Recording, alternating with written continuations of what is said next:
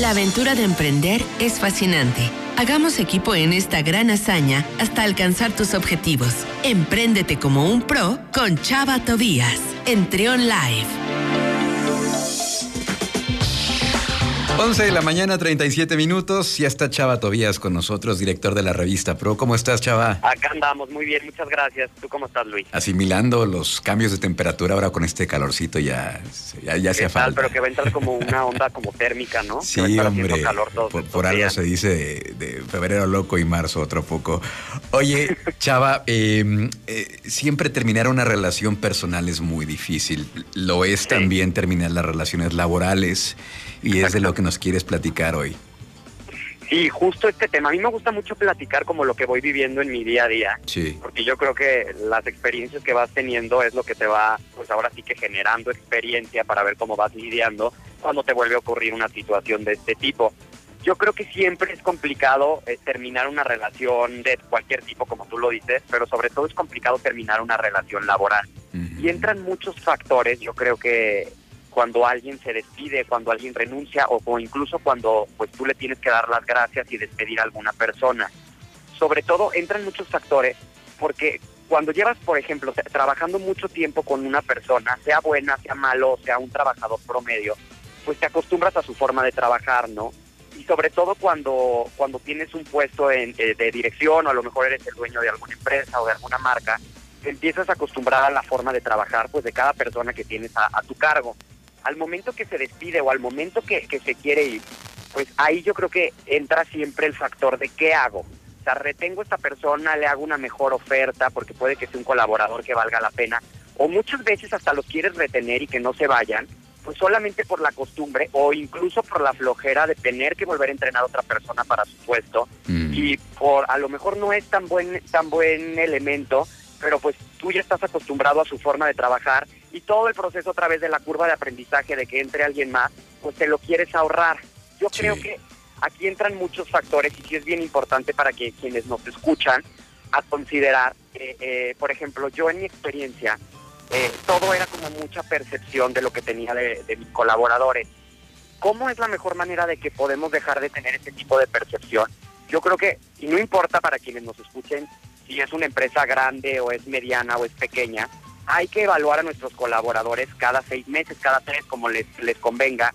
Y con base en esas evaluaciones, el día que a lo mejor el colaborador llega y pide una prestación o pide un aumento o incluso dice yo ya me quiero ir, ahí es con base en, esto donde tú puedes decidir, ok, este, esta persona, todas las evaluaciones sale con un desempeño pues ahora sí que increíble, dices no voy a dejar que se vaya porque es un elemento valioso para la empresa pero cuando te das cuenta que ha salido mal evaluado o ha salido promedio, pues entonces ahí sí es momento de reconsiderar que pues incluso con la flojera, porque pues ir a flojera, tener que volver a capacitar a otra persona, pues a lo mejor va a ser eh, a un cambio muy bueno porque va a llegar un alguien nuevo que pues que le va a poder aportar nuevo aprendizaje y nuevas experiencias a la marca, ¿no?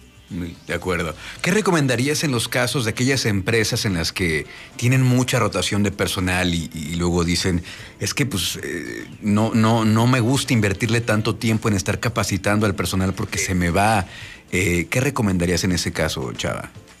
Mira, tú conoces el, equipo con el que trabajo, digo, todos son personas que han estado 10, 9 años, los más nuevos tienen 2 años y, y yo creo que en mi experiencia mucho es escuchar lo que, lo que cada persona necesita.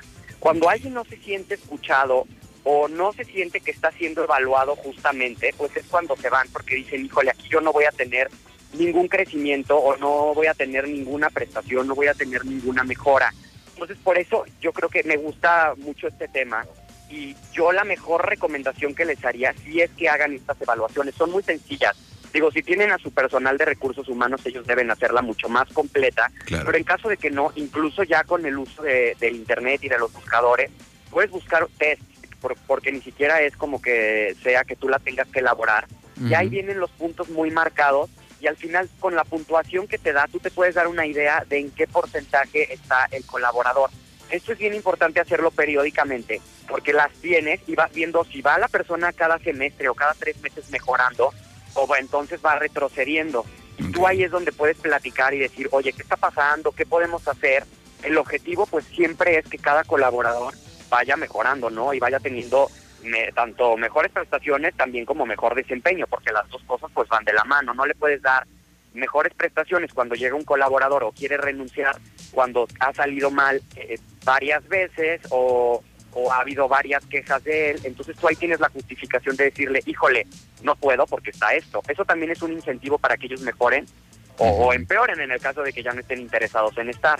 Claro, para analizar, eh, hacer como un alto en el camino, ¿no? Y saber hacia dónde van, si hay mejoría o no hay mejoría o, ya se estancaron, etcétera.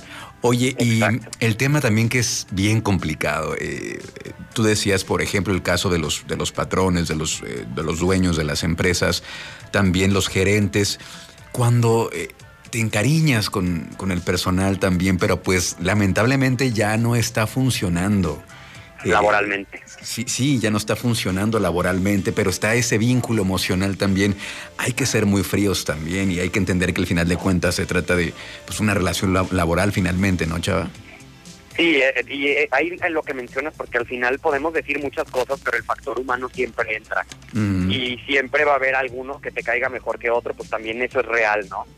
pero yo creo que hablando de trabajo se tienen que se tienen que evaluar los puntos que son que son importantes para la marca, no como te decía, la percepción que se pueda tener de alguien, porque mucho se puede modificar por lo que te cae bien o lo que te cae mal. Tú puedes decir, no, es que sí trabaja bien.